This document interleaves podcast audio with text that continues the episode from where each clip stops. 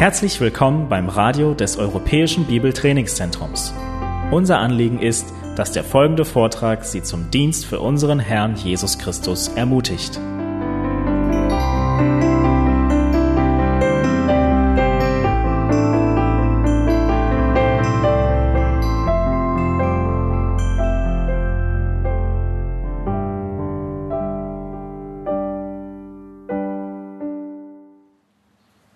J.C. Ryle in seinem bekannten Buch Gedanken für junge Männer schreibt im ersten Kapitel die folgenden eindringlichen Worte an junge Männer.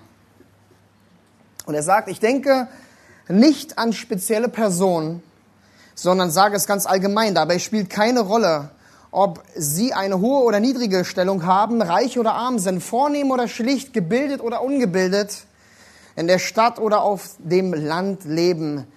Mit Besorgnis beobachte ich, dass sich nur wenige junge Männer vom Geist Gottes leiten lassen. Nur wenige den schmalen äh, Weg gehen, der zum Leben führt. Nur wenige das Kreuz auf sich nehmen und, zum, und Christus nachfolgen. Ich sage es voller Sorge, aber ich glaube, Gott stimmt mir zu, dass ich nichts als die Wahrheit sage. Ihr jungen Männer, Ihr seid eine große und äußerst wichtige Bevölkerungsgruppe in diesem Land. Aber wo und in welchem Zustand sind eure unsterblichen Seelen? An welchem Ort auch immer wir nach einer Antwort suchen, sie ist leider stets dieselbe. Er fährt fort. Fragen wir doch irgendeinen treuen Diener des Evangeliums und sehen, was er zu sagen hat. Von vielen unverheirateten jungen Leuten kann er berichten, die zum Mahl des Herrn erscheinen Wer ist hinsichtlich der Gnadenmittel am nachlässigsten? Wer erscheint am unregelmäßigsten zu den Sonntagsgottesdiensten? Wer ist am schwersten zu den wöchentlichen Bibelvorträgen und Gebetsstunden zu bewegen? Wer ist bei den Predigten am unaufmerksamsten? Aufpassen. Welcher Teil seiner Gemeinde macht ihn am meisten Sorgen? Wer in seiner Herde ist am schwersten zu führen? Wer benötigt am häufigsten Warnung und Zurechtweisung? Wer gibt ihm am meisten Anlass zu Unbehagen und Sorge? Um welche Seelen fürchtet er am meisten und welche scheinen am hoffnungslosten? Seine Antwort lautet mit Sicherheit immer wieder die jungen Männer. Das sind die klaren und offenen Worte an junge Männer von J.C. Ryle.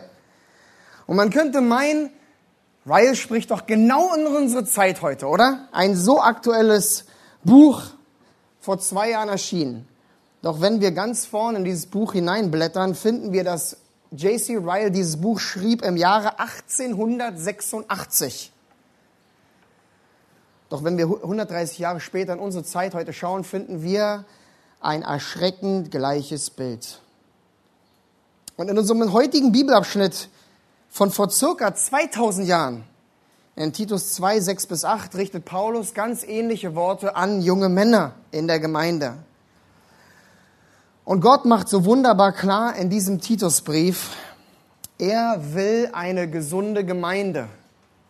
Er will gesunde Menschen, er will gesunde ältere Männer, er will gesunde ältere Frauen, er will gesunde jüngere Frauen und er will eben auch gesunde junge Männer. Und das ist der Wille Gottes für die Männer in unserer Gemeinde und damit wollen wir uns heute Morgen ein bisschen mehr beschäftigen. Gottes Wille für junge Männer. Und Gottes Wort hier in Titus 2 gibt uns vier Ziele, damit junge Männer geistlich reif werden. Also lasst uns unseren Text gehen in Titus 2 und lesen ab Vers 1, um diesen ganzen Kontext nochmal vor Augen zu haben. Und wir können immer wieder sagen, ja, Paulus spricht hier zu verschiedenen Personengruppen. Wir hatten die älteren Männer, die älteren Frauen, die jungen Frauen, jetzt die jungen Männer. Endlich die jungen Männer. Aber wir wissen, dass die Wahrheiten immer wieder übergreifend auf alle passen. Deswegen möchte ich alle ermutigen, zuzuhören. Lesen wir den Text in Titus 2 ab Vers 1. Paulus sagt zu Titus, du aber rede, was der gesunden Lehre entspricht, dass die alten Männer nüchtern sein sollen, ehrbar, besonnen, gesund im Glauben, in der Liebe, in der Geduld. Dass, sie, dass sich die alten Frauen gleicherweise so verhalten sollen, wie es den Heiligen geziemt. Dass sie nicht verleumderisch sein sollen, nicht vielen Weingenuss ergeben, sondern solche, die das Gute lehren, damit sie die jungen Frauen dazu anleiten, ihre Männer und ihre Kinder zu lieben, besonnen zu sein, keusch, häuslich, gütig und sich ihren Männern unterordnen, damit das Wort Gottes nicht verlästert wird. Und jetzt unser Text, ab Vers 6, gleicherweise ermahne die jungen Männer, dass sie besonnen sein sollen. In allem mache dich selbst zu einem Vorbild guter Werke. In der Lehrerweise Unverfälschtheit, würdigen Ernst, Unverderbtheit, gesunde, untadlige Rede, damit der Gegner beschämt wird, weil er nichts Schlechtes über euch sagen kann. Das ist das Wort Gottes an die ganze Gemeinde. So lass uns uns das erste Ziel für junge Männer anschauen, hier in diesem Text, damit sie geistlich reif werden als der Wille Gottes für unser Leben. Und das erste Ziel ist, sei belehrbar, sei belehrbar. Titus 2 sagt gleicherweise ermahne die jungen Männer, dass sie besonnen sein sollen. Und lass uns hier vorab mal wieder klären, als kleine Ermunterung, wer ist eigentlich mit jung gemeint? Ja, wir haben ja das schon geklärt, wer ist mit alt gemeint? Und wenn wir in verschiedene biblische Texte gehen, finden wir, dass eine alte Person laut der Bibel sind alle über 60. Alle über 60. Damit sind alle jungen Männer, alle Männer unter 60, ja? Alle können jubeln, die unter 60 sind. Ja, die einen sind im Spätherbst der Jugend und manche noch ganz früh am Anfang, aber alle unter 60 sind hier angesprochen. Und das Interessante ist, sie werden hier nicht nur angesprochen, wie wir es gesagt haben, alle Männer unter 60 werden hier ganz klar und direkt ermahnt. Er sagt in Vers 6, gleicherweise ermahne die jungen Männer. Und das gleicherweise ist hier, zeigt uns, dass Paulus schon alle davor, alle Personengruppen davor ermahnt hatte. Ist so gut zu wissen, ja, ist so eine grammatische Form, wie Paulus hier sagt, gleicherweise ermahnen. Und damit geht er zurück und sagt, die alten Männer brauchen Ermahnung, die alten Frauen brauchen Ermahnung. Ja, die jungen Frauen brauchen auch Ermahnung. Aber hier bei den jungen Männern wird es endlich angesprochen, die jungen Männer brauchen Ermahnung. Und sie brauchen umso mehr Ermahnung, richtig? Sie brauchen es fortlaufend, andauernd, immer und immer wieder, wie es hier in der Grammatik zum Ausdruck kommt. Nehmen wir zum Beispiel das Buch der Sprüche. An wen ist das Buch der Sprüche eigentlich im Speziellen gerichtet? Es ist ein Buch der Ermahnung an junge Männer. Wenn ihr es ausschlagen könnt, Sprüche 1, 1 bis 4, da finden wir die Worte von Salomo, wo er sagt, dies sind die Sprüche Salomos, des Sohnes Davids, des Königs von Israel, die dazu dienen, dass man Weisheit und die Zucht oder Ermahnung erkenne und verständige Rede verstehe, dass man Zucht empfange, die einsichtig macht, Gerechtigkeit, Recht und Aufrichtigkeit, damit den Unverständigen Klugheit verliehen werde, und jetzt kommt's, den jungen Männern Erkenntnis und wieder Besonnenheit. Und Vers 8 sagt es noch deutlicher, höre mein Sohn auf die Ermahnung deines Vaters. Salomo sagt hier, junge Männer, hört zu, seid belehrbar. Das ist der Wille Gottes für euch. Und das ist der Auftrag von Paulus an die ganze Gemeinde und besonders an die geistlichen Leiter einer Gemeinde. Wie es Paulus hier den Gemeindegründer Titus auferträgt. Er sagt, du Titus, ermahne die jungen Männer. Denn sie brauchen Ermahnung. Ja, sie brauchen Ermunterung, ja, sie brauchen Trost, aber vor allem anderen brauchen sie Ermahnung. Doch warum brauchen eigentlich junge Männer so besonders so viel Ermahnung? Und ich möchte drei kurze Gründe dazu auflisten. Und wieder J.C. Ryle in seinem Buch gibt die erste klare Antwort, wenn er sagt, ihr habt nicht viel Zeit, junge Männer. Euer Leben ist nur kurz, ein Schatten, ein Dunst, eine Geschichte, die schnell erzählt ist. Euer Körper ist nicht aus Eisen. Junge Männer strauchen und fallen, sagt Jesaja 40, 30. Ihr könnt eure Gesundheit in einem Augenblick verlieren. Alles, was es braucht, ist ein Sturz, hohes Fieber, eine Lungenentzündung, ein Unfall und schon bald würden euch die Würmer fressen. Es liegt nur ein Schritt zwischen euch und dem Tod. Vielleicht verliert ihr euer Leben schon in der nächsten Nacht. Ihr geht den Weg der ganzen Erde und werdet bald nicht mehr sein. Wir brauchen klare Ermahnung, weil unser Leben kurz ist. Natürlich, wenn man jung ist, denkt man nicht so viel dran. Aber um es mal in die junge Männersprache zu wandeln, das Leben ist kein Videospiel. Man kann nicht sagen, Level 2 verbockt, ach, fangen wir nochmal an von vorne. Nein, du hast nur ein Leben. Also lass dich belehren und stell dir die klare Frage, wofür lebst du? Was soll deine Zeit, dein Herz, dein Denken, all deine Energie und deine Freude vereinnahmen und ausmachen? Sind es Videospiele, Hobbys, Geld, Macht, Lust, Spaß, Urlaub, Arbeit oder das Fitnessstudio? Wofür lebst du wirklich? Und der zweite Grund, warum Männer Ermahnung brauchen, ist, weil das der Teufel eben besonders auf die nächste Generation abgesehen hat. Und wir sehen es in unserer heutigen Zeit immer und immer wieder versucht uns der Satan zu verführen und die ganze Welt gefangen nehmen, wie er es schon im Garten Eden getan hat, damit wir mit einstimmen mit Eva oder Satans Lügen in 1. Mose 3 hat Gott wirklich gesagt. Satan wird uns sagen, ach komm schon, haben alles nicht so genau. Leb dein Leben, wie du willst. Satan als der Engel des Lichts will junge Männer mit hinabziehen, damit die Leitung der Gemeinde zugrunde geht und damit die ganze nächste Generation. Doch wir dürfen diesen vergifteten Lügen nicht gehorchen, sondern allein auf die Ermahnung von Gottes Wort hören. Und der dritte Grund, warum junge Männer Ermahnung brauchen, sagt uns Matthew Henry in seinem Kommentar zum Titusbrief so deutlich. Da sagt er, junge Männer neigen dazu, ungeduldig und ungestüm zu sein. Kennst du das? Gedankenlos oder hastig. Daher müssen sie eindringlich aufgefordert und ermahnt werden, damit sie besonnen sind, nicht kopflos, sondern belehrbar und fügsam, nicht eigenwillig, nicht stur, sondern demütig und milde, nicht überheblich und stolz. Denn es gibt so viele junge Männer, die sich ruiniert haben, wegen ihrem Stolz mehr als jede andere Sünde. Leute, Stolz ist einer der Gründe, warum junge Männer besonders so dringend Ermahnung nötig haben. Denn junge Männer denken besonders, sie haben es drauf, oder? Wenn man junger Mann ist, man sieht es immer wieder, das sind Jungen, ja, da sind die Muskeln noch ein bisschen schneller aufgebaut, man sieht doch ein bisschen frischer aus. Man hat das Leben gecheckt, besonders mehr als die Alten oder die Spätherbstjungen. Jede Generation tickt irgendwie so.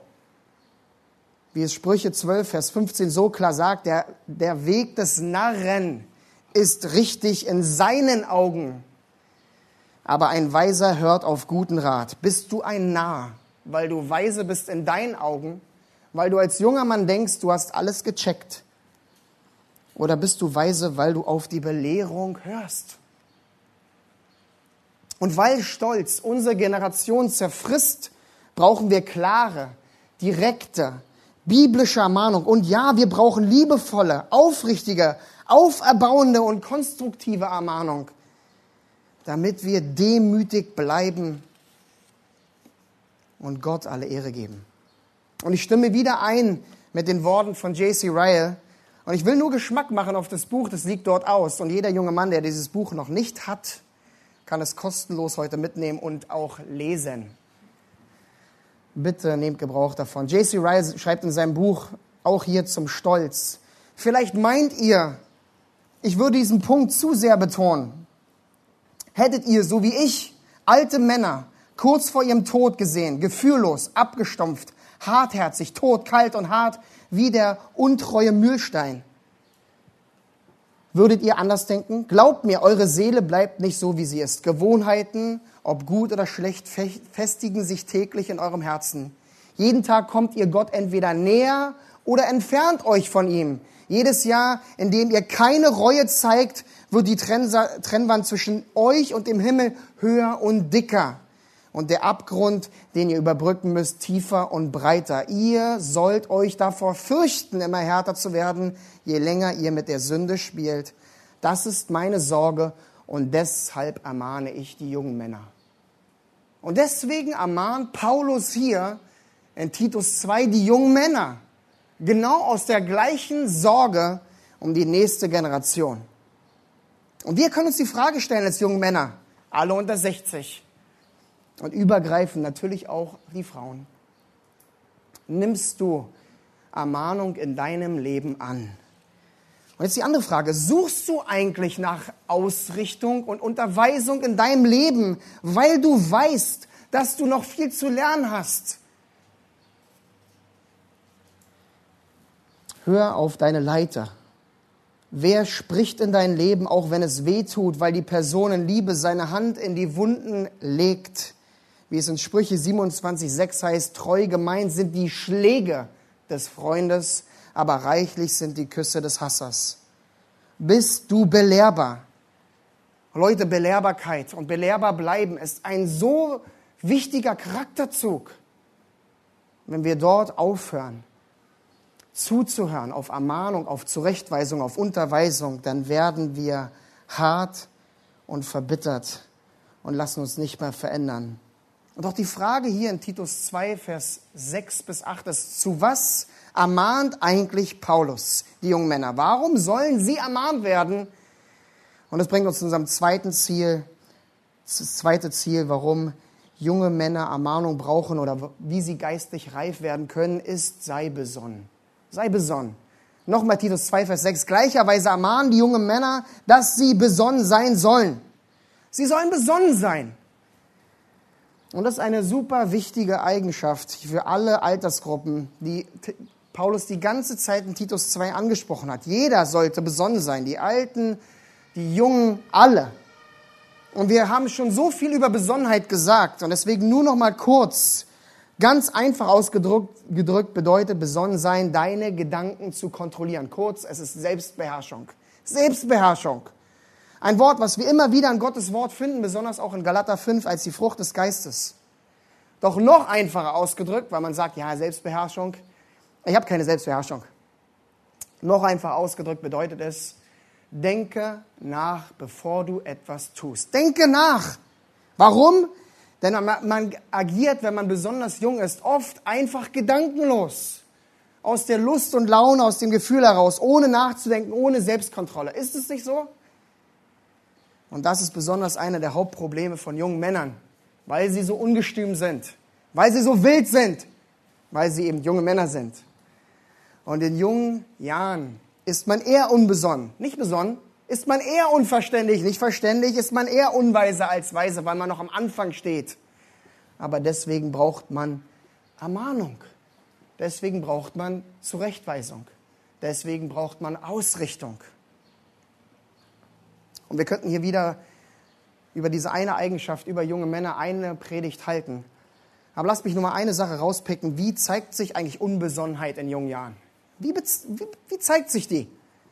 Eine der Sachen, die ihr ganz oft hört, Unbesonnenheit in jungen Jahren zeigt sich durch Faulheit. Ja, für die meisten ein Fremdwort. Aber Faulheit, was ist es eigentlich wirklich? Man denkt immer, wenn man Faulheit ist, man tut nichts. Ja? Nein. Faulheit ist nicht, dass man nichts tut, denn man tut nie nichts, auch wenn es bei manchen Männern so scheint. Faulheit im biblischen Sinne bedeutet, man tut die falschen Dinge.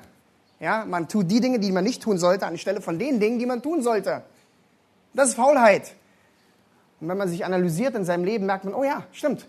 Wenn ich faul bin, mache ich die Dinge, die ich nicht tun sollte, anstelle von den Dingen, die ich tun sollte. Dann merkt man, eigentlich bin ich ganz oft faul.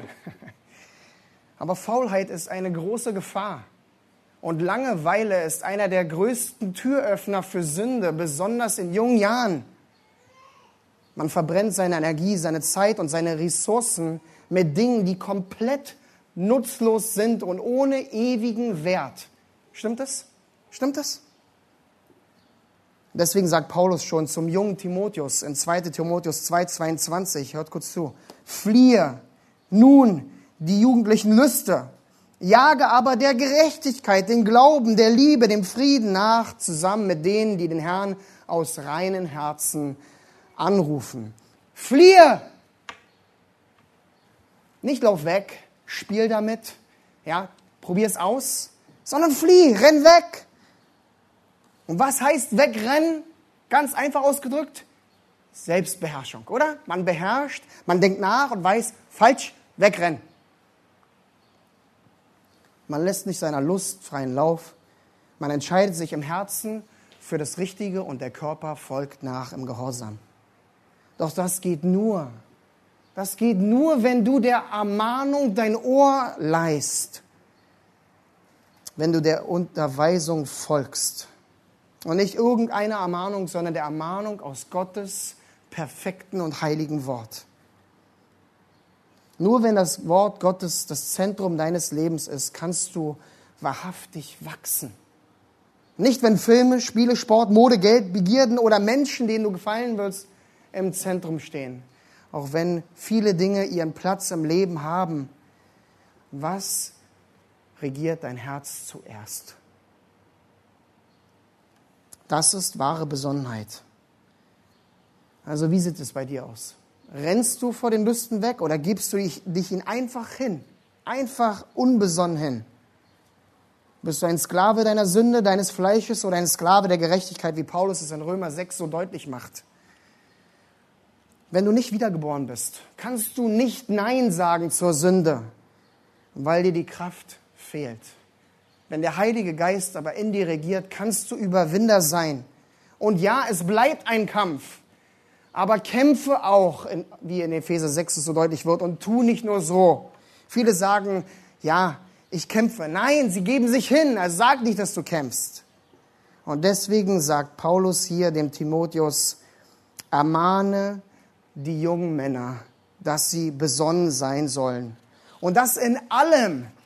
Hier der Anfang von Vers 7 könnt ihr bei eurer Bibel ein bisschen verändern. Verszählungen sind nicht vom Heiligen Geist eingesetzt. Es ist in allem gehört eigentlich zu Vers 6 am Ende. Junge Männer sollen besonnen sein in allem. Nicht nur in manchen Dingen oder manchmal dort, wo sie besonders stark sind, hingegeben sind, begabt sind, sondern in allem und jeder Zeit.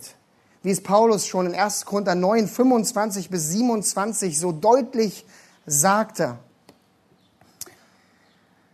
Da schreibt er in 1. Korinther 9, 25 bis 27, jeder aber, der sich am Wettkampf beteiligt, ist enthaltsam in allem.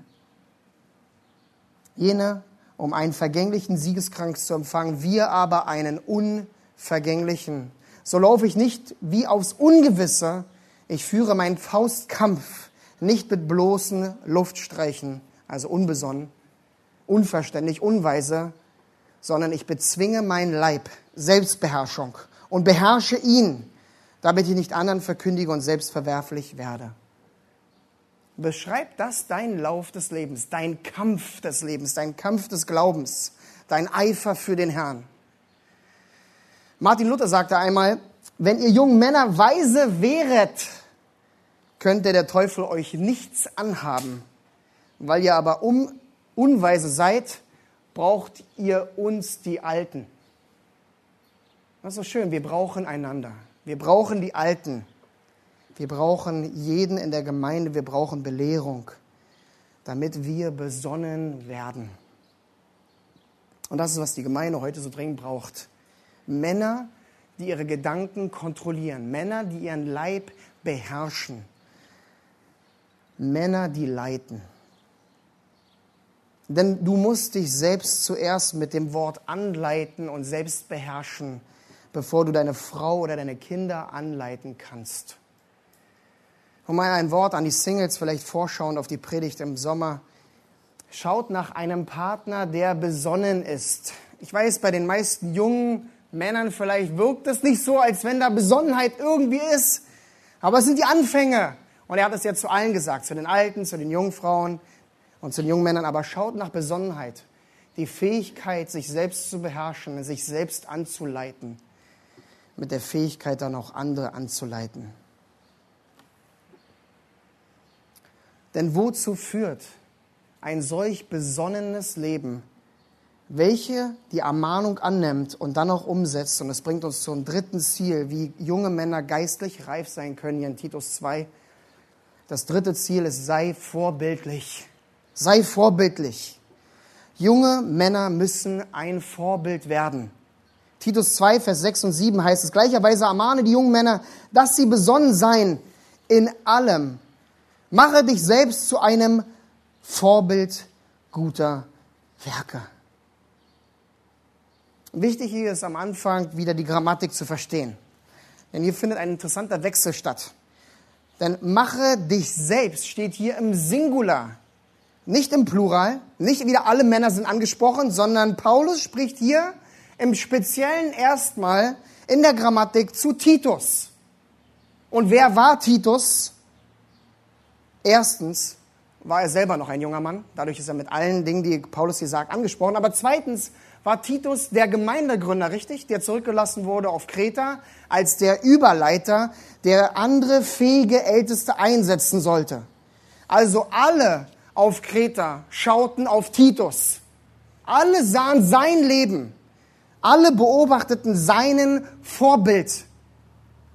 Genauso wie er es damals schon Timotheus sagte, in 1 Timotheus 4,12 sagt Paulus zu seinem Schüler Timotheus, zu dem jungen Mann Timotheus, niemand verachte dich wegen deiner Jugend, sondern sei den Gläubigen ein Vorbild im Wort, im Wandel, in der Liebe, im Geist, im Glauben, in der Keuschheit. Sei ein Vorbild in allem.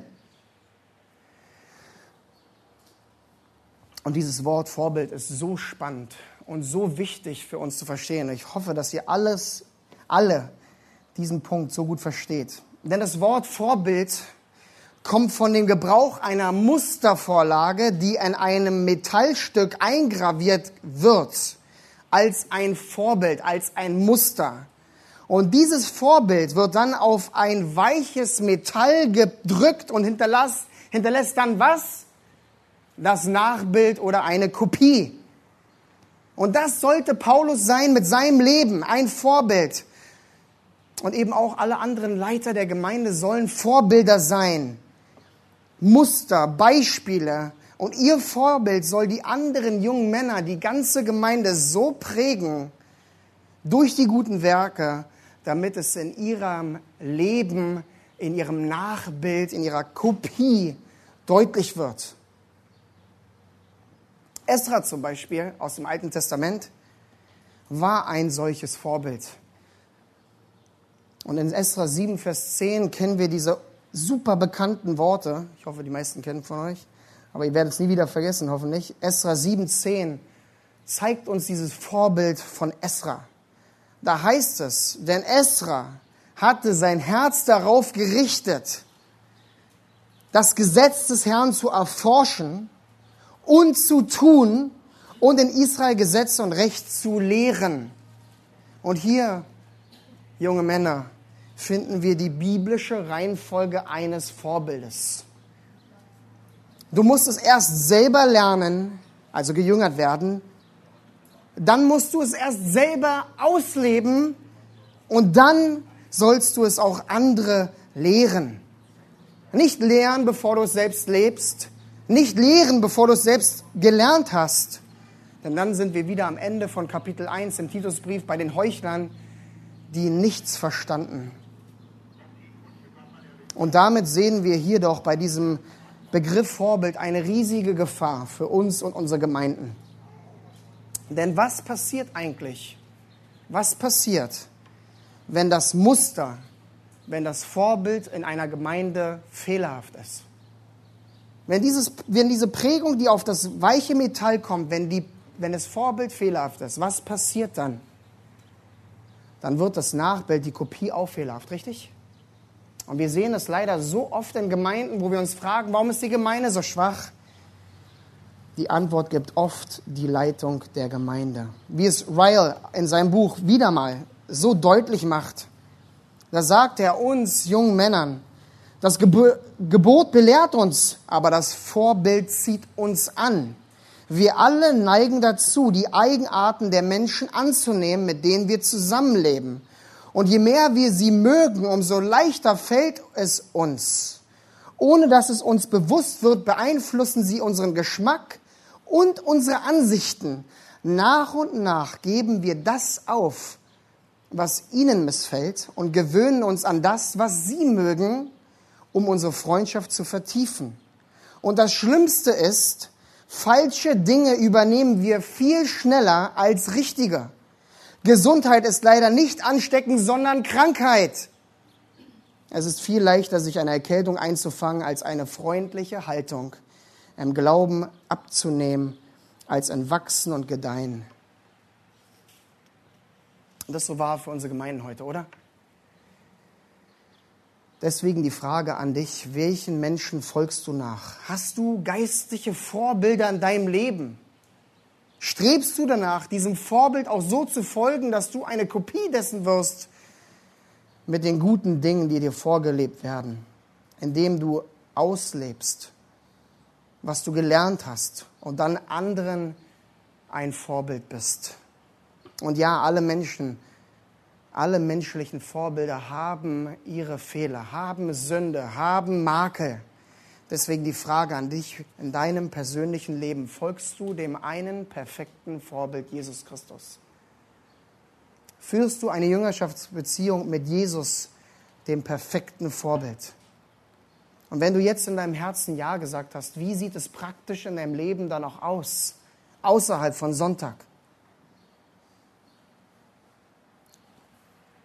Mache dich selbst zu einem Vorbild guter Werke, heißt es hier in Titus 2. Und das ist der Wille Gottes für die jungen Männer in der Gemeinde. Sei ein Vorbild. Und doch ist dieser Auftrag in erster Linie an Titus gerichtet, an die Leiter der Gemeinde. Sie sollen mit allem, was sie sind und was sie tun, Vorbilder der Herde sein. Ihr Leben soll mehr predigen als ihre Predigten am Sonntag. Und Warren Wisby in seinem Kommentar zum Titusbrief macht es so deutlich und ist so einprägsam, diese Worte hier. Hört genau zu. Er sagt so offen und ehrlich, es ist nicht einfach, ein Pastor einer Gemeinde zu sein. Du schlägst dir nicht die Zeit tot, sondern bist immer im Dienst. Du musst vorsichtig sein, was du predigst. Du musst derselbe Mann sein hinter und vor der Kanzel. Heuchlerei in Wort oder Wandel wird deinen Dienst ruinieren. Kein Pastor ist perfekt, genauso wenig wie kein Gemeindemitglied perfekt ist. Der Pastor aber muss danach streben, das bestmögliche Vorbild zu sein. Und jetzt kommt's. Denn eine Gemeinde wird niemals über ihre Leiterschaft hinauswachsen. Niemals. So wie der Leiter der Gemeinde als geistliches Vorbild sein wird, wird die ganze Gemeinde folgen. Sind die Leiter schwach, ist die Gemeinde schwach. Deswegen ist das Vorbild von geistlichen Leitern einer Gemeinde so wichtig. Und einer der zentralen Botschaften von Paulus am Ende seines Lebens, wie er auch in Philippa 3,17 schreibt, werdet meine Nachahmer, ihr Brüder, und seht auf diejenigen, die so wandeln, wie ihr uns zum Vorbild habt. Und selbst Petrus hatte dieses Vorbild sein so sehr verinnerlicht, wo er in 1. Petrus 5, 2 bis 3 verkürzt sagt, hütet die Herde Gottes bei euch. Und dann Vers 3 am Ende, indem ihr Vorbilder der Herde seid. Leute, wir brauchen alle Vorbilder. Und auch als wir gestern Abend am Abendsessen-Tisch gesessen haben, geredet haben, Leute, wir haben überall Vorbilder. Auch wenn wir JC Ryles Worte hören, überall sind Vorbilder. Wir werden von allen geprägt, ständig, überall, wo wir sind. Und besonders Kinder werden geprägt von ihren Eltern. Und das Gleiche hören wir in der ganzen Kirchengeschichte. Nur einen rausgepickt, der oft die meiste Autorität hat, ist Spurgeon. Er sagte auch einmal so klar an die Leitung der Gemeinde, wir können nicht erwarten, dass unsere Gemeinde heilig lebt, wenn wir, die wir das Vorbild sein sollen, nicht heilig leben. Die sollen in allem Vorbilder der Herde sein, in allem Fleiß, in aller Sanftmut, in aller Demut, in aller Heiligung sollen wir exzellent sein. Und John MacArthur fügt hinzu, ein gutes Vorbild ist die beste Art des Unterrichts. Das ist der Wille Gottes für die Gemeinde, für junge Männer und für jeden in der Gemeinde, wie wir es auch schon in Titus 2 für die älteren Frauen gegenüber den jüngeren Frauen gesehen haben. Sei ein Vorbild und das verlangt wirklich ganze Hingabe.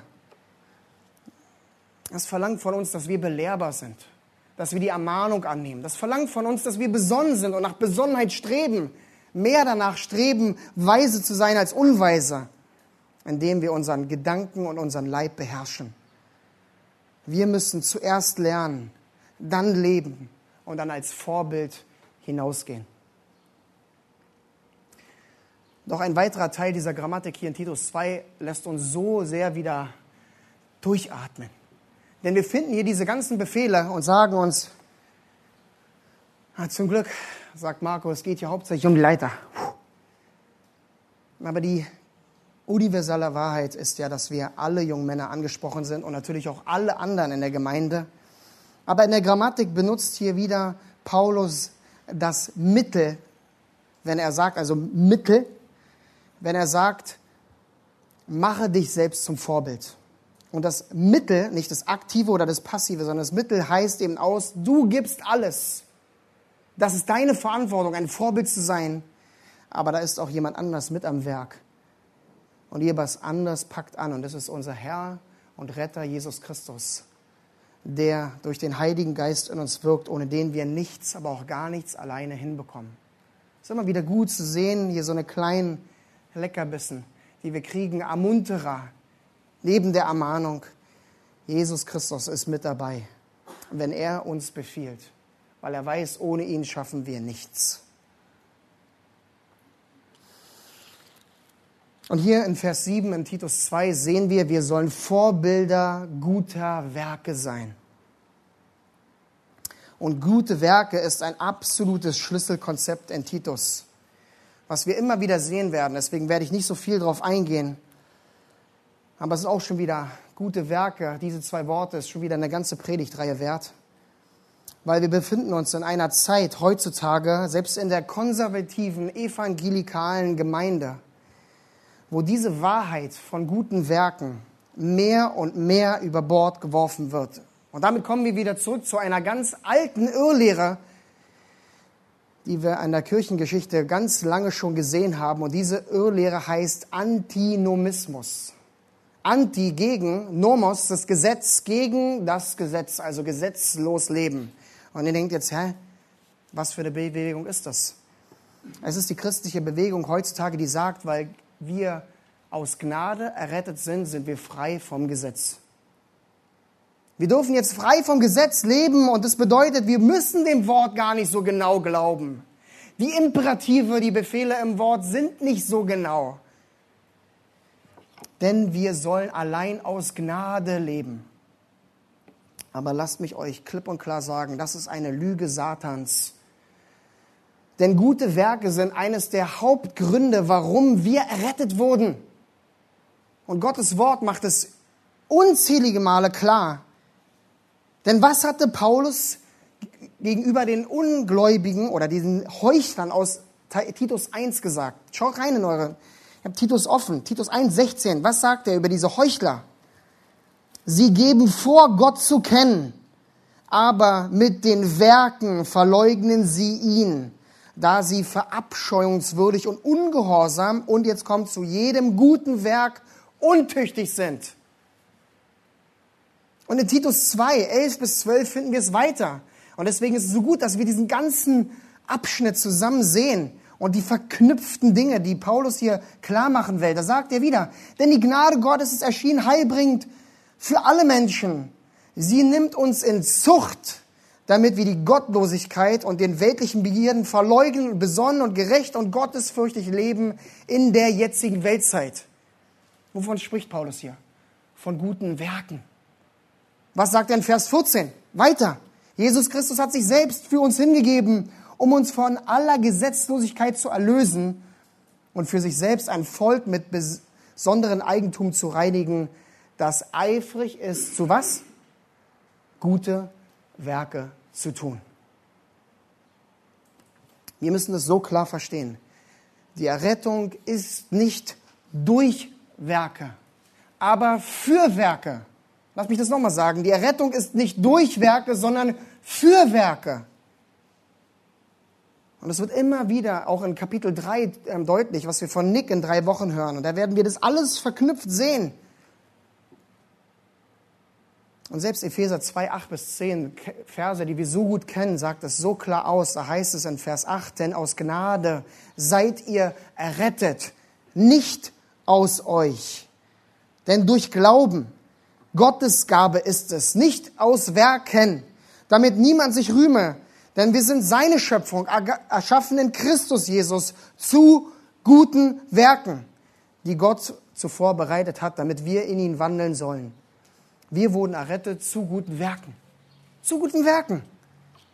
Nicht damit wir der Hölle entfliehen, sondern damit wir Gott alle Ehre geben, weil er seinen eingeborenen Sohn für uns gegeben hat, damit wir Leben haben. Gute Werke sind dafür da, damit wir Gott verherrlichen. Befähigt durch den Heiligen Geist, dass wir diese guten Werke auch vollbringen können, denn aus uns heraus können wir nichts. Doch das geht nur, wenn wir belehrbar sind, wenn wir besonnen sind und wenn wir danach streben, ein gutes Vorbild zu sein. Und das letzte Ziel, hier in Titus 2,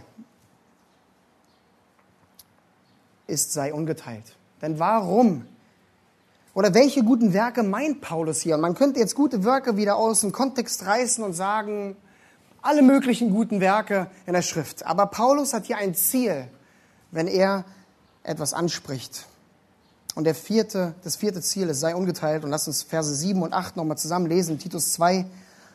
Um die guten Werke zu verstehen, da heißt es in der Lehre Weise Unverfälschtheit, würdigen Ernst, Unverderbtheit, gesunde, untatige Rede, damit der Gegner beschämt wird, weil er nichts Schlechtes über euch sagen kann. Ich weiß, es ist warm. Ich hoffe, ihr seid alle noch da. Ansonsten schnappt euch Wasser. Kaffee ist auch hinten. Aber der griechische Text hier ist nicht ganz einfach zu übersetzen und es gibt einige verschiedene Übersetzungsmöglichkeiten. In der Luther 2017 steht, ohne falsch in der Lehre sei ehrbar. In der Elberfelder, in der Lehre beweise Unverdorbenheit würdigen Ernst. In der NGÜ finden wir, wenn du lehrst, tu es aufrichtig und glaubwürdig.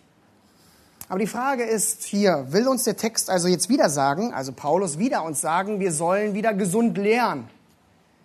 Haben wir den Befehl nicht schon in 2.1 gesehen, wo es heißt, du aber rede, was der gesunden Lehre entspricht? Haben wir hier wieder eine Wiederholung? Nein, haben wir nicht. Denn es geht hier nicht um das lehren, dass du etwas aussprichst, sondern es geht um die Lehre, die dein Leben als Vorbild so verändert hat und ausmachen soll. Man könnte es wie folgt übersetzen, in Übereinstimmung mit der Lehre erweise oder lebe die folgenden guten Werke. Und die Frage ist, wie sieht es praktisch aus? Und er führt hier drei Punkte aus, wie wir in Übereinstimmung mit Gottes Wort leben können. Und er sagt Unverfälschtheit, würdigen Ernst und gesunde, untadlige Rede. Unverderbtheit, was die Schlacht hier hinzufügt, steht nicht im Griechischen, deswegen lassen wir sie aus. Und die Unverfälschtheit hier als erstes, das erste gute Werk, was wir uns anschauen wollen, kommt nur einmal hier in Gottes Wort vor. Und die Wurzel kommt von zerstören, korrupt sein und verdorben sein. Wir finden die Wurzel in Epheser 4, 22. Und es gibt uns einen guten Einblick. Hört kurz zu. Dass ihr, was den früheren Wandel betrifft, den alten Menschen abgelegt hat, der sich wegen der betrügerischen Begierden verderbte. Und hier in Titus 2,8 finden wir einfach das Negativ mit A angefügt, was für uns positiv ist. Junge Männer sollen unverfälscht oder unverdorben sein. Und das ist so ein wichtiger Aufruf für uns in unserer heutigen Zeit, weil wenn wir in die Welt hinausschauen, sehen wir überall Verdorbenheit. Und wenn wir wieder zurückgehen zu dem Begriff Vorbild, sehen wir in 1. Korinther 15, 23, äh 33, schlechter oder verdorbener, korrupter Einfluss, Umgang verdirbt gute Sitten. Und gerade in jungen Jahren kann man so verdorben in seinen Gedanken und Taten sein, was sich tief in einen einprägen kann. Gerade in jungen Jahren, und ich war gestern erst, ich habe es auch gestern Abend erzählt, auf dem Spielplatz mit meinen Jungs und habe an anderen Kindern zugeguckt und wie sie in jungen Jahren schon so verdorben reden und spielen und Dinge tun. Es ist erschreckend. Und das ist die Generation, in der wir groß werden, wo alles über Bord geworfen wird. Und deswegen sollen junge Männer unverdorben sein. Und die Frage ist immer, wie schaffen wir das? Und die perfekte Antwort auf diese Frage gibt uns Psalm 119, 9 bis 11. Da heißt es, wie wird ein junger Mann seinen Weg rein und unverdorben gehen? Wie? Indem er ihn bewahrt nach deinem Wort. Von ganzem Herzen suche ich dich, lass mich nicht abirren von deinen Geboten. Ich bewahre dein Wort in meinem Herzen, damit ich nicht gegen dich sündige. Junge Männer, du kannst deinen Weg rein bewahren, wenn du auf Gottes Wort hörst, wenn du in Übereinstimmung mit Gottes Wort lebst. Psalm 119, 9 bis 11 war das. Das zweite gute Werk, was Paulus hier anspricht, und wir kommen mehr und mehr zum Ende das zweite ist würdiger Ernst. Auch nur ganz kurz. Dieses Wort spricht von einem Verhalten, dass jemand anständig, ernst oder seriös ist. Und dadurch ist er ehrbar. Es geht hierbei um ein Leben, das versteht, worum es wirklich geht. Ein Leben für die Ewigkeit beim Herrn. Ein Leben als Zeugnis vor den Menschen. Und es geht nicht darum, dass man nicht auch mal lustig und ein bisschen goofy, weil gibt es in Deutsch? Einfach ein bisschen verrückt sein soll. Nein! Aber du verstehst auch in deinen jungen Jahren, worum es im, im, Leben wirklich geht. Und irgendwann macht es so einen Klick im Kopf. Ja, bei den einen früher, bei den anderen später, Ende der Teenies oder Anfang der 20er, Mann sind Spätsünder mit Ende 30. Aber würdiger Ernst, sein Leben in würdigen Ernst zu führen, ist, dass man weiß, worum es geht. Prediger 11, 9 gibt ein, so eine klare Antwort. Hört auch hier wieder zu. Freue dich nun in deiner Jugend. Ja, also nochmal. Freue dich in deiner Jugend. Junger Mann, und lass dein Herz fröhlich sein in den Tagen deines Jugendalters. Freue dich. Wandle in den Wegen deines Herzens und nach dem, was deine Augen sehen. In Klammern in Besonnenheit. Das dürfen wir alle tun. Und jetzt kommt's. Doch sollst du dabei wissen, dass dir Gott über dies alles ein Urteil sprechen wird. Es wird dir nicht gesagt, sei nicht glücklich, sei nicht fröhlich, erfreue dich an deiner Jugend, wo du noch mehr Energie hast, wo du noch viel machen kannst, ohne dass der Rücken wehtut und dann zehn Tage die Knochen schmerzen. Erfreue dich an deiner Jugend, aber sei dir bewusst, wofür du lebst. Sei dir immer wieder klar, dass das Leben mehr ist als was die Welt uns bietet. Denn die Welt sagt uns heute, lebe deine Jugend voll aus. Ein Rat an die jungen Menschen, den ich absolut hasse, ist, tobe dich in deiner Jugend voll aus. Koste alles aus. Das ist die unwürdige, verdorbene Welt der Vergnügungssucht und grenzenlosen Ausschweifung. Doch junge Männer sollen besonders in ihren jungen Jahren mit würdigen Ernst vorangehen anständig mit einem klaren Ziel, einem reinen Wandel in Übereinstimmung mit Gottes Wort vor dem Herrn, als Zeugnis vor einer unwürdigen Welt. Das ist ein ungeteilter Wandel. Nicht mal hier, mal da auf beiden Seiten, sondern ungeteilt für den Herrn. Und das dritte gesunde Werk hier, was angesprochen wird, ist gesunde, untatige Rede. Gesund ist wieder unser Wort, was wir schon so oft gehört haben, ohne Fehler, rein, was von Hygiene kommt, sauber und nicht verschmutzt, also wieder das Ungeteilte, ganz im Kontrast zu unsauber, unrein. Und die Frage ist immer wieder, wie wir Lukas 6,45 uns Antwort gibt, denn wovon dein Herz voll ist, geht dein Mund über. Wovon ist dein Herz voll, dass es in deiner Rede hörbar wird? Ist dein Inneres verschmutzt, dass deine Rede verschmutzt ist? Oder bist du dabei, dein Inneres reinzuhalten, damit deine Lippen davon Zeugnis geben? Und die Frage ist auch hier, wenn du sagst, mein Herz ist rein, oder wie kann mein Herz rein, ein, rein sein, kommen wieder zurück zu Psalm 119, 9 bis 11. Wie oft begibst du dich unter Gottes Wort, der gesunden, reinen Lehre, damit die Lehre dein Herz ausmacht? Es ist nur hier sonntags, einmal die Woche, wo du Gottes Wort hörst für die, na heute vielleicht ein bisschen länger, 60 Minuten. Und dann die restlichen Wochen nichts. Oder bist du beim Frauen, beim Männerkreis, beim Hauskreis, beim Grundlagenkurs, Jüngerschaften oder die eigene persönliche stille Zeit, damit du gesund und untadelig redest? Doch wieso sollen junge Männer in so guten Werken wandeln? In Übereinstimmung mit der Lehre als Vorbild, in Unverfälschtheit, würdigen Ernst und gesunder Rede Und am Ende von Vers 8 gibt es uns die Antwort, damit der Gegner beschämt wird, weil er nichts Schlechtes über euch sagen kann. Und damit ist hier über Titus wieder ein entscheidendes Wort. Damit sehen wir die ganze Zeit in dem Abschnitt.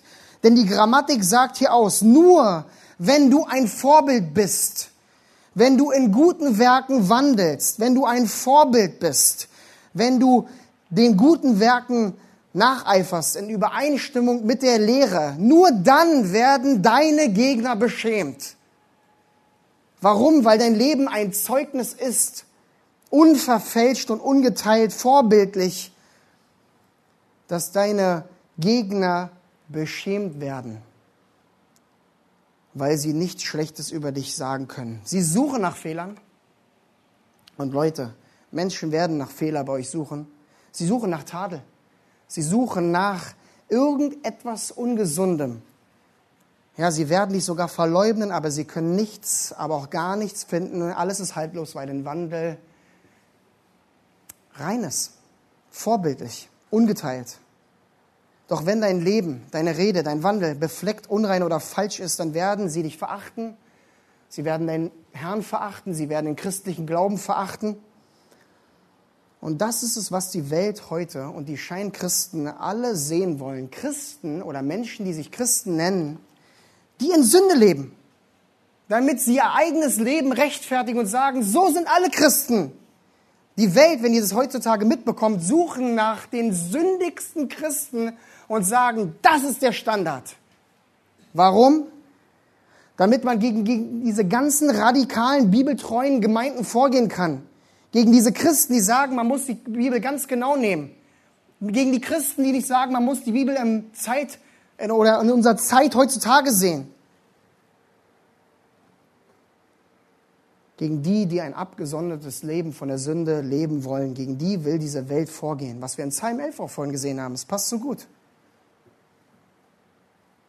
Aber dieses ungeteilte Leben, was wir führen sollen, ist ein Dorn im Auge der Welt und von Scheinchristen, weil es sie überführt, weil es ihnen aufzeigt, das ist ein ungeteilter Wandel. Nicht dieser ganze Schein auf beiden Seiten, auf beiden Hochzeiten.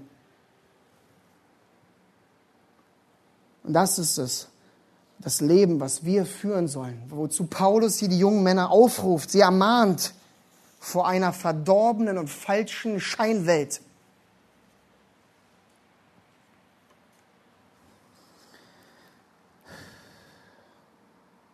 werden also Ungläubige und Scheinkristen durch dein vorbildliches Leben beschämt, weil sie nichts Schlechtes an dich finden, von dir finden. Lies mal zu Hause 1. Petrus 3, 13 bis 17. Lies es ja vor. Das sind die guten Werke, von denen Paulus hier spricht und für junge Männer sie ermahnt, damit sie Vorbilder sind. Ein Leben in Übereinstimmung mit der Lehre. Ungeteilte Hingabe als ein Zeugnis vor dieser Welt. Also lass dich heute Morgen wieder ermahnen.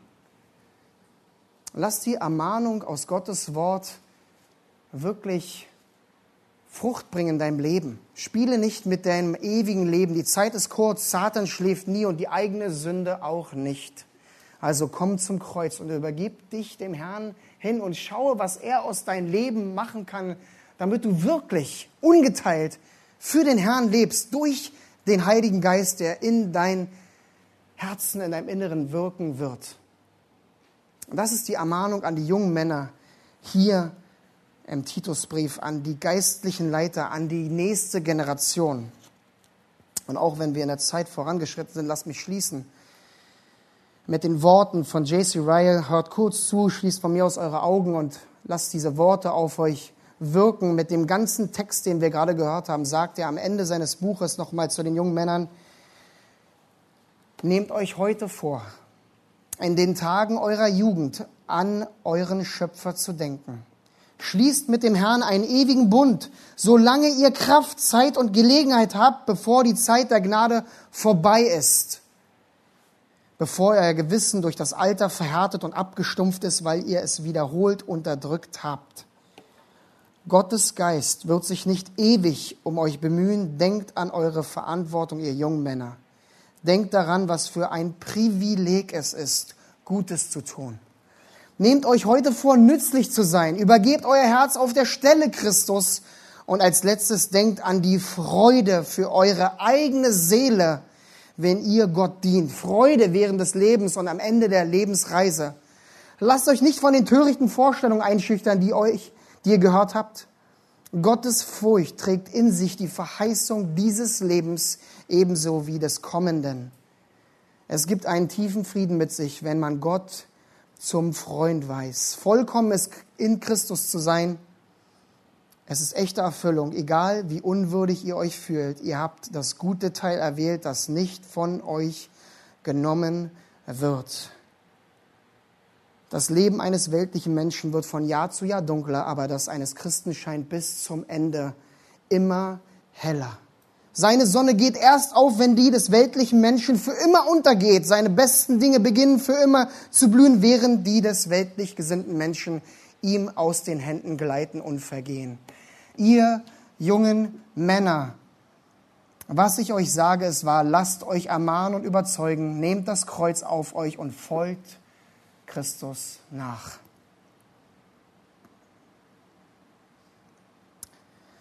Das ist die Ermahnung an junge Männer aus diesem Abschnitt hier in Titus 2. Ein bisschen mehr die Steine umgedreht, aber lasst euch ermahnen. Folgt Gottes Willen, seid belehrbar, seid besonnen, seid Vorbilder guter Werke in Übereinstimmung mit Gottes Wort. Das ist es, was die Gemeinde heute so sehr braucht. Das ist, was die Gemeinde braucht, damit sie eine gesunde Gemeinde bleibt und wird. Zu Gottes Ehre und zu seiner ewigen Verherrlichung. Amen. Lass mich noch kurz beten, ihr könnt dazu sitzen bleiben.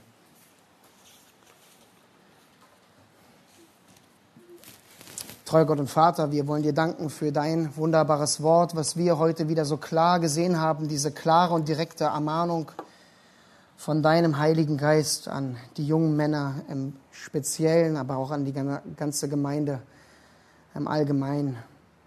Und wir müssen immer wieder zu dir kommen und be bekennen vor dir, dass wir in unseren jungen Jahren so viel Zeit und Energie und Ressourcen verschwendet haben, dass wir oft so viel Zeit dahin plätschern lassen mit diesen unwichtigen, nutzlosen Dingen dieser Welt, weil sie uns wieder einmal verführt haben. Und trotzdem dürfen wir wissen, dass heute ein Tag der Gnade ist. Ein Tag wieder einen Schluss zu fassen für dich und dein Wort und deiner Nachfolge. Möchten dich so sehr bitten, Herr, dass wir belehrbar bleiben, dass wir auf die Ermahnung aus deinem Wort hören, immer und immer und immer wieder, dass wir nicht aufhören, uns biegsam zu halten, dass deine Hand durch wen auch immer und besonders durch dein Wort uns formen kann. Dass wir ein Nachbild, eine Kopie deiner Gnade und deiner Liebe werden, deiner Unverdorbenheit, deiner Reinheit vor einer Welt, die den Abgrund übermäßig hinzugeht. Schenke uns ein Leben zu führen der Freude, in dem Bewusstsein, dass wenn wir manche Dinge einfach sein lassen, dass wir es tun, weil wir eine Ewigkeit haben, die viel besser ist, viel länger ist, viel größer ist als diese kurze Zeit hier auf dieser verdorbenen Erde. Schenke, dass wir uns gegenseitig mitziehen in dieser Freude, dass wir uns gegenseitig mithelfen, anzupacken im eigenen Leben, miteinander, in der Gemeinde, für die nächste Generation und besonders als Leiter, als Vorbilder, dass wir vorangehen. Ja, das soll alles geschehen, Herr, damit wir ein Leben führen, was dich verherrlicht. Ein Leben mit guten Werken, die du vorher beschaffen, geschaffen hast, dass sie dich verherrlichen.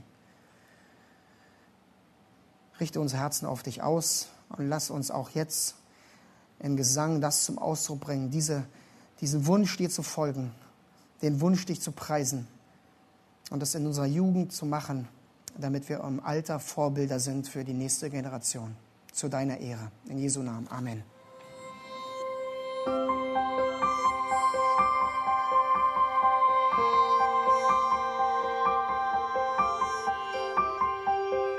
Auf Wiederhören und bis zum nächsten Mal beim EBTC Radio.